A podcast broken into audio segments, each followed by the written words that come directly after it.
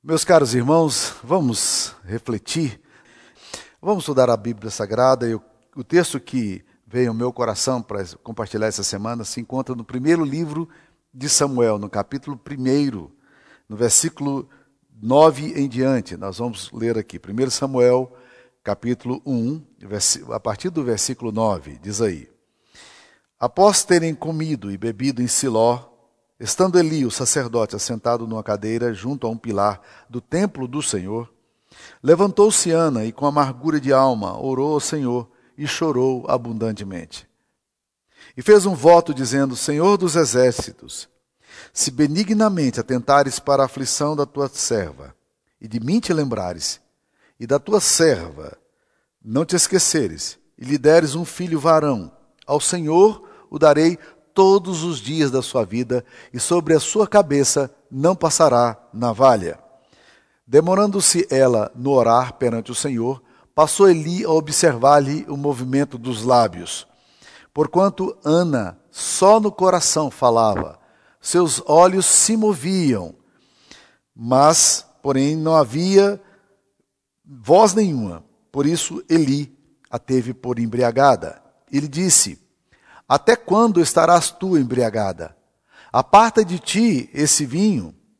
Porém, Ana respondeu: Não, senhor meu.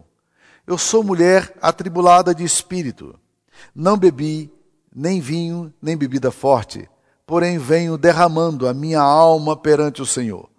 Não tenhas, pois, a tua serva por filha de Belial, porque pelo excesso da minha ansiedade e da minha aflição é que tenho falado até agora.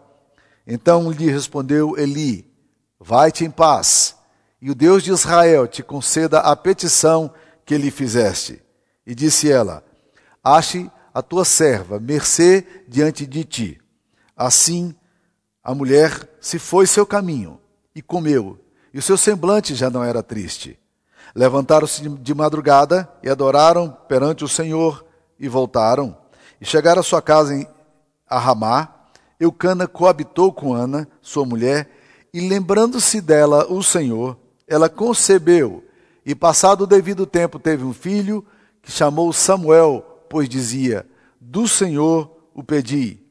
Subiu Eucana, seu marido, com toda a sua casa, a oferecer ao Senhor o sacrifício anual e a cumprir o seu voto. Ana, porém, não subiu e disse a seu marido: Quando for o menino desmamado, levá-lo-ei para ser apresentado perante o Senhor e para lá ficar para sempre. Respondeu-lhe Eucana, seu marido: Faze o que melhor te agrade. Fica até que o desmames. Tão somente confirme o Senhor a sua palavra. Assim ficou a mulher e criou o filho ao peito, até que o desmamou.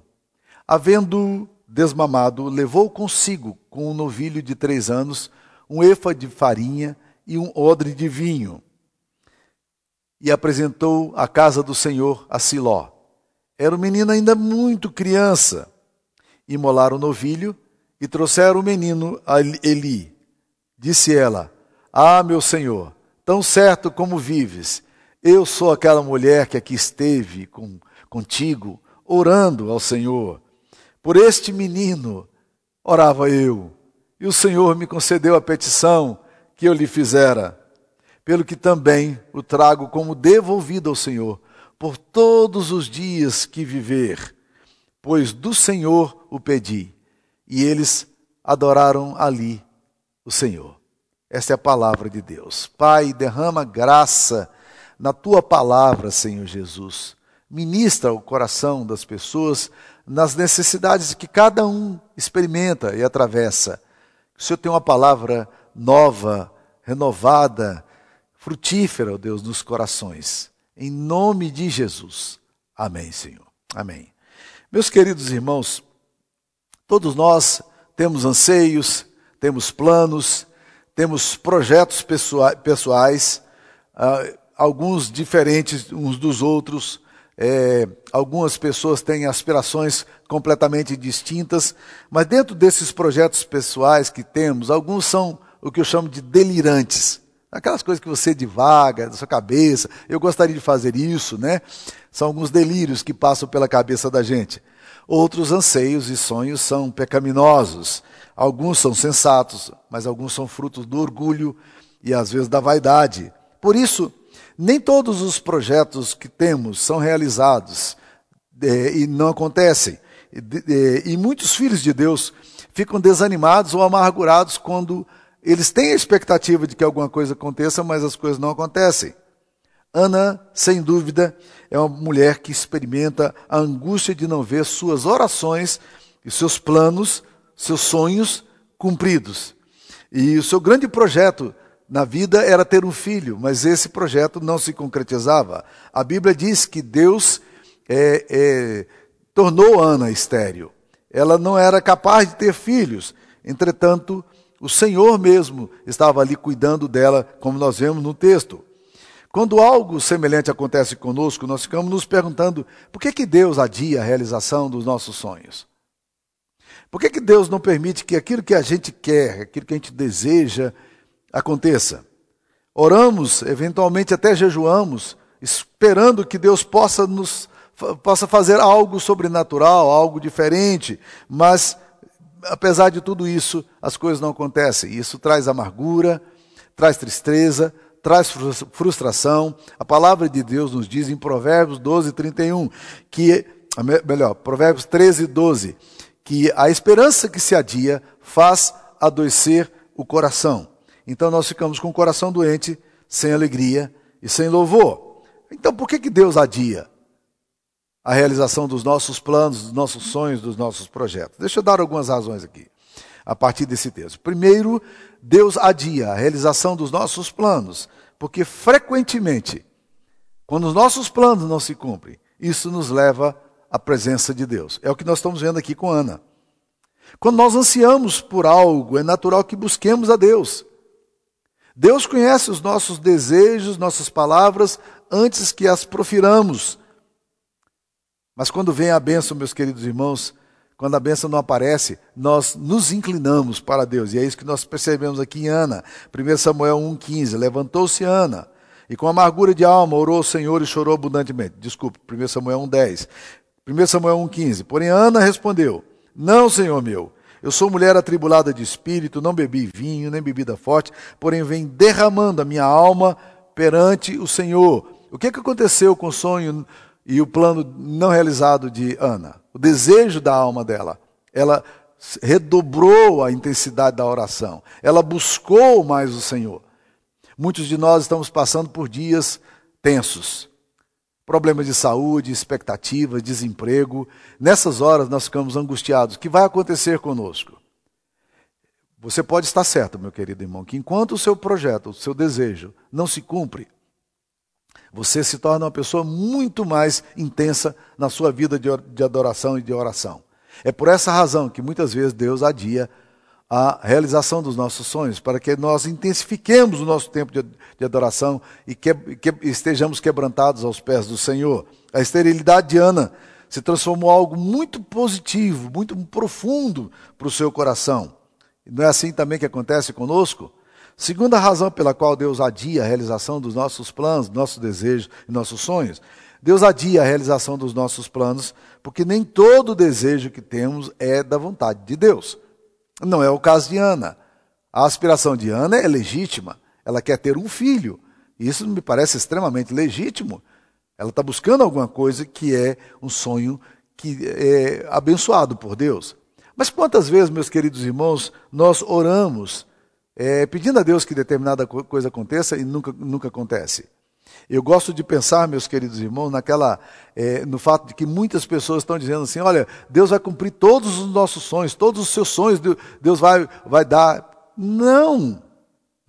Deus não vai dar todos os, seus, os sonhos que você tem para você.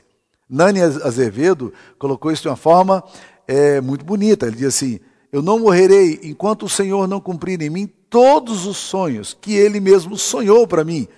O que, que ele está dizendo? Ele está dizendo o seguinte: olha, eu não vou morrer enquanto os sonhos de Deus não se cumprirem na minha vida. Os sonhos de Deus precisam cumprir no seu coração, mas são sonhos de Deus e não os seus sonhos. E há muitos sonhos que não são não são seus, não, não são de Deus, não se alinham com Deus. Muitos planos nossos são delírios disfarçados, é, muitos planos nossos são idolátricos, são pecaminosos. E se Deus nos desse tudo isso, tudo que nós às vezes acreditamos que Ele deveria nos dar, isso poderia ser fatal para a nossa história, poderia ser terrível para a nossa vida. Então Deus não dá porque nem todo desejo é desejo da vontade de Deus. Eu ouvi um certo pregador dizendo uma coisa interessante, né? É, eu já disse a Deus, ou me dá ou me mata. E ele brinca dizendo o seguinte: Deus não me deu, nem me matou. E ele conclui dizendo: felizmente. Então, Deus, felizmente, não deu tudo que a gente quis. Né? Terceira razão pela qual Deus adia a realização dos nossos sonhos é porque Ele tem planos e métodos diferentes dos nossos. Por que, que Ana era estéril? Essa pergunta que vem, a única explicação que temos é por causa dos propósitos de Deus. Porque o texto diz: ainda mesmo que o Senhor a houvesse deixado estéril. Quem é que deixou Ana estéril? Quem é que impediu Ana de engravidar? A esterilidade de Ana era resultado da ação direta de Deus. O Senhor tinha impedido, Deus a fez estéril. Então havia um plano claro no coração de Deus. Deus era o causador. Nada iria mudar a não ser que Deus decidisse mudar, como fez. Por isso Ana clama pela graça, pela misericórdia de Deus.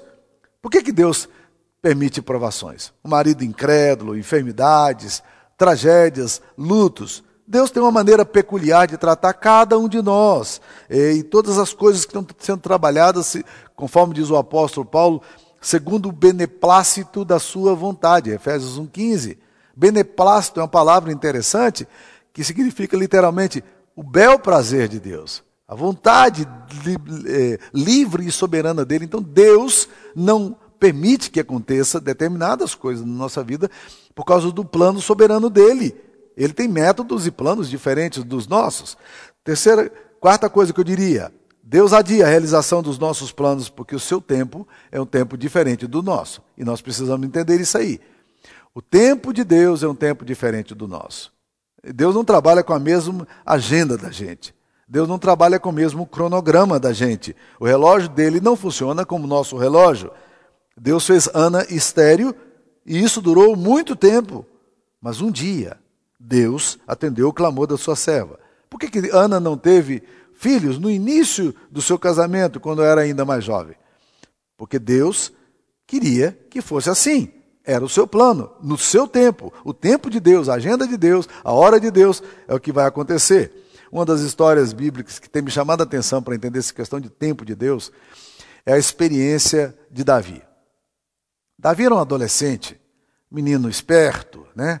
Eh, cuidava do rebanho do pai, ajudava o pai na, nas atribuições da fazenda e, do, e, do, das ovelhas que eles tinham. E um dia Samuel, o profeta, é enviado a Ramá para ali ungir eh, o, o futuro rei de Israel.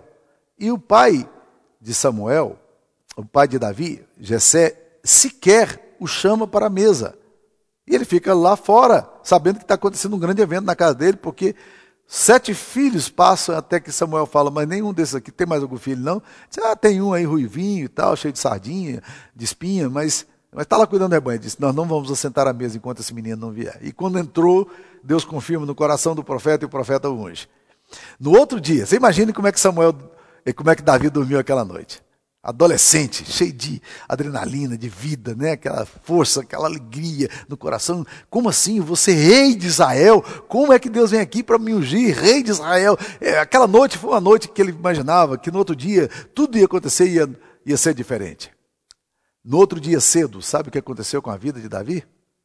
Davi voltou para cuidar do rebanho dos seus pais. Não mudou nada. Não, há uma profecia, mas não mudou nada tá? Mas Deus tinha um plano para ele. E mesmo quando aparentemente ele teve a oportunidade de encurtar, de fazer um atalho para esse negócio, ele diz: Não, não vou fazer isso não. Se Deus quer fazer, é Deus quem faz. E, e Davi tinha uma compreensão tão clara desse negócio, não era o tempo de Deus. Eu não vou matar Saul.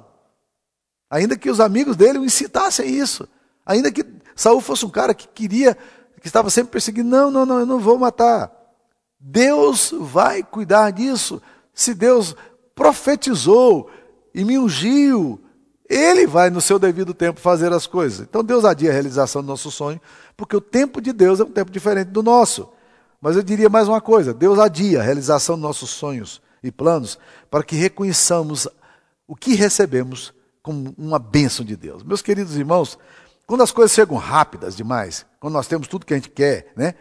Nem sempre a gente é capaz de reconhecer que isso vem de Deus. É por essa razão que pessoas que ganham muito dinheiro eventualmente esquecem de que o dinheiro é uma bênção de Deus. Né? Veio tão rápido, foi tão fácil. Né? E infelizmente nós nos acostumamos às coisas belas e às coisas boas que temos, sem darmos muita relevância a isso. Uma pessoa que mora na frente da, da praia, ela, a primeira vez que ela vai para lá para morar, ela provavelmente fica encantado com toda a beleza. Daí um pouco a, a, aquela vista que ele tem acaba se tornando uma vista rotineira. Uma pessoa que mora na montanha, ela admira tanto, fez uma casa num lugar onde ela pode ver tudo e tal. Ela está tão encantada com isso, daqui um pouquinho cai na rotina, o cotidiano. Assim acontece com as coisas que a gente tem. Já parou para pensar quantas bênçãos você tem e das, com as quais você não se encanta? Você não tem aquela dimensão de adoração por causa disso? Ter um filho, por exemplo, para muitas pessoas é uma coisa mais simples que tem engravidou rápido, está tudo certo, aí vem um, tem que segurar, não viu, não viu o quinto, sexto, né? E assim por diante. É tão fácil, mas para outras mulheres, tantas vezes as coisas são tão difíceis. E para essas mulheres que oram tanto, quando a bênção de Deus vem, isso se transforma numa verdadeira manifestação do milagre. E é assim que acontece conosco. Já parou para pensar coisas simples que nós temos que nós não glorificamos a Deus e que muitas pessoas dariam tudo para ter? Por exemplo, levantar hoje de manhã. Ontem à noite eu estava conversando com a minha esposa sobre isso, sobre o texto que eu iria pregar. Né? Respirar. Quantas pessoas estão hoje na UTI de hospitais? Elas querem uma coisa, elas querem ar. Uma coisa tão natural como você faz, que a respiração, a Covid vem e priva você da capacidade do seu pulmão de aspirar aquilo que é tão normal, barato, que você tem todo dia. Né? Levantar. Hoje você levantar, abrir os olhos ir ao banheiro, Hoje você tomar o seu café da manhã, é, para muitas pessoas o café da manhã é um milagre. Comer é um ato sobrenatural praticamente, porque é tempos de fome, de necessidade, mas para muitas isso é tão simples, tão cotidiano para nós, que a gente não valoriza. Então o que acontece? Deus adia a realização dos, dos sonhos para que, que, quando recebemos a bênção, nós entendamos que ela é presente de Deus. É lindo isso aqui que Ana faz. Ana devolve Samuel depois de três anos. Teve três anos de oportunidade de conviver com ele. E traz para ele e diz assim: Eu estou trazendo esse menino como devolvido a Deus. Aliás, o nome de Samuel significa do Senhor o pedi. É? E agora ela está dizendo: Eu pedi a Deus, Deus me deu. Então, aqui agora, essa graça maravilhosa, essa bênção maravilhosa, Deus me dá. E a palavra de Deus nos diz que Ana teve o privilégio de ter outros filhos depois que Deus realmente abençoou. E ela teve mais três filhos e duas filhas. Está aí no capítulo 2, versículo 21, né? E aparece aí que ela teve, mas, mas esse menino, pelo qual ela tanto orou, ela traz aqui agora como expressão, porque isso é um milagre. E aí o coração está cheio de alegria. Gente que experimenta a intervenção de Deus, gente que vê as coisas acontecendo de forma sobrenatural. Ah, essas pessoas se enchem de uma alegria, de uma gratidão maravilhosa porque elas percebem que tudo que elas têm é de Deus, Deus, Deus é glorificado nisso tudo aí. E por último, meus irmãos, Deus adia a realização dos nossos planos, para que dessa forma a gente possa retornar a Deus aquilo que recebemos como uma oferta pelo que Ele nos deu. É o que Ana faz. Ana retorna o seu filho como oferta. Isso é gratidão, meus queridos. ela diz aqui no capítulo 1, versículo 28. Pelo que também o trago como devolvido ao Senhor por todos os dias que viver, pois do Senhor o pediu, o pedi. E eles adoraram ali o Senhor. Ana traz, ela retorna a Deus o que Deus lhe deu. Samuel era uma dádiva divina. Aquele menino era fruto da bondade de Deus. E por isso Ana se torna tão generosa e grata. Samuel não era um troféu nem era um bezerro de ouro, ela não idolatrava seu filho, ela não estava, ele não estava no centro da sua vida, apesar de ela ter eh, recebido esse filho já, já depois de tantas expectativas, o filho que ela tanto, tanto ama, ela pode consagrar a Deus porque ela reconhece que é Deus que fez. Então eu posso consagrar a Deus, é Deus quem dá. Né? Há sempre uma questão muito, muito, muito forte, meus queridos, por exemplo, nessa questão de como nós nos aproximamos de Deus. Há pessoas que são generosas na obra de Deus, financeiramente falando. Elas doam, elas, elas entregam tudo. Mas há outras pessoas que só contribuem diante da ameaça. Por isso que pastores pentecostais ou neopentecostais usam muito, é, é, eles sequestram muito o texto de Malaquias 3,10, né? com maldição sois amaldiçoado, vós a nação toda. Ou seja, tem que colocar medo da comunidade para a comunidade dar. E eventualmente são assim que as pessoas funcionam. É uma lástima.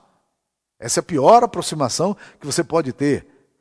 Agora, quando as pessoas doam, porque elas entendem, do Senhor eu recebi, está aqui devolvido ao Senhor, elas estão fazendo isso por gratidão, elas não estão fazendo por medo. Não é uma atitude delas de, de serem castigados por Deus e punidos por Deus. Não. Elas fazem isso porque o coração delas está cheio de reconhecimento de que Deus é quem dá. Então, se Deus é quem dá, louvado seja o nome do Senhor. Eu, eu posso ser generoso, eu posso dar, eu, é Deus quem me deu, então eu posso retornar como oferta aquilo que Deus me deu. E isso muda completamente a nossa relação com Deus. Meus queridos, para tentar concluir aqui, eu diria algumas coisas, né? algumas considerações. É, eu, eu, gosto muito da dinâmica de Ana, na atitude dela, é, quando ela começa então a lidar com essa situação. Né? A Bíblia diz aqui algumas coisas interessantes. Depois de orar, derramar a sua alma diante de Deus, ela, a Bíblia diz que ela comeu e bebeu. Capítulo 1, versículo 18. É? Diz aí. Assim a mulher se foi seu caminho e comeu, e o seu semblante já não era triste. Primeira coisa que eu acho fantástico aqui, meus queridos, é que Ana comeu. Eu acho que muitas vezes a gente ora a Deus e a gente continua do mesmo jeitinho. A gente continua indisposto, as coisas não têm prazer, não, não quer comer direito, não quer se alimentar. É uma, uma forma de autopunição, ou de raiva, ou de autodestruição, né? É uma autoconspiração. Não, a Ana orou a Deus e agora a Ana pode comer, coisa bonita. Segunda coisa que eu vejo nesse texto é que o texto fala que o seu semblante não era triste. Eu derramei as coisas diante de Deus, entreguei para o Senhor. E agora eu posso descansar em Deus. Isso é descanso, gente. A coisa mais complicada que tem em época de doença é a gente descansar. A coisa mais complicada que a gente enfrenta é esse descanso. Ana está renovada. A terceira coisa que o texto aqui nos diz, meus queridos irmãos, é que Ana chegou em casa e ela coabitou com Eucana, ela fez sexo com Eucana. Ou seja, em outras palavras, ela que estava tão desencorajada, tão afastada, agora o que acontece? Ela se aproxima e ela diz: Eu vou viver a vida normal. Existem muitas pessoas que, por alguma razão, estão estão deixando de celebrar a vida na sua sexualidade, casados, e vivem dessa forma aí, eh, tão, tão mesquinha, eventualmente. E o texto aqui nos diz que Ana vai celebrar a Deus agora o que ela tem. Se ela tem o seu marido, ela pode desfrutar de intimidade, ela não está aqui agora querendo punir seu marido. Não, a graça de Deus está sobre ela. E ela agora está disposta, a, a, a atitude dela muda. Mas, meus queridos irmãos, uma das coisas mais fantásticas que esse texto aqui me diz, está no versículo 19: Levantaram-se de madrugada e adoraram perante o Senhor, e voltaram e chegaram à sua casa a Ramá. Levantaram de madrugada, a primeira coisa que Ana vai fazer agora com Eucana: vou adorar a Deus. Adorar a Deus porque Deus ouviu sua oração? Não. Ela não tinha resposta de Deus à oração. Ela não tivera envolvimento sexual ainda com seu marido. Então a situação não mudou. Ela não tinha filho. O seu útero não gestou nada ainda. A adoração dela não está é, é, circunscrita, não está condicionada ao fato de que Deus ouviu e Deus deu. Não. A oração dela, a adoração dela é porque ela entende que ela precisa adorar a Deus, independentemente de Deus dar ou de Deus não dar. E isso muda toda a relação e toda a dinâmica nossa de adorador. Os verdadeiros adoradores do Pai eu adoro em espírito e em verdade. Há muitas pessoas que só querem adorar a Deus se Deus der. Ana não recebeu, mas ela adora. Ana, Ana não tem ainda o filho. O que ela pediu não foi respondido ainda. Entretanto, ela adora a Deus. Adoração é uma forma de reconhecimento de que Deus é Deus. Eu posso confiar nele, eu posso descansar nele, eu posso alegrar-me nele. Adoração implica ingratidão. Há um momento profundo de adoração, um culto de entrega, de sacrifício, é, e isso abre o espaço para que o extraordinário aconteça. Meus queridos, eu tenho a impressão de que muita coisa aconteceria no nosso coração se nós adorássemos a Deus por aquilo que ainda não recebemos, mas na expectativa do que o Deus que nós temos, ele deve ser adorado. Não é isso que nos diz o Salmo 37, versículo 4, que diz: Agrada-te do Senhor e ele satisfará os desejos do teu coração? Agradar-se do Senhor é forma de adoração. Essa é, é, é a adoração mais profunda, de você ter prazer em Deus, de você ter alegria em Deus, e Deus satisfará os desejos do seu coração. É interessante porque nesse processo de Ana a gente vai descobrindo algumas coisas. Por exemplo, Ana ora e a situação não mudou. Mas mudou o quê? O coração de Ana. Porque oração, meus queridos, não é um pé de cabra para conseguir de Deus o que Deus não nos quer dar.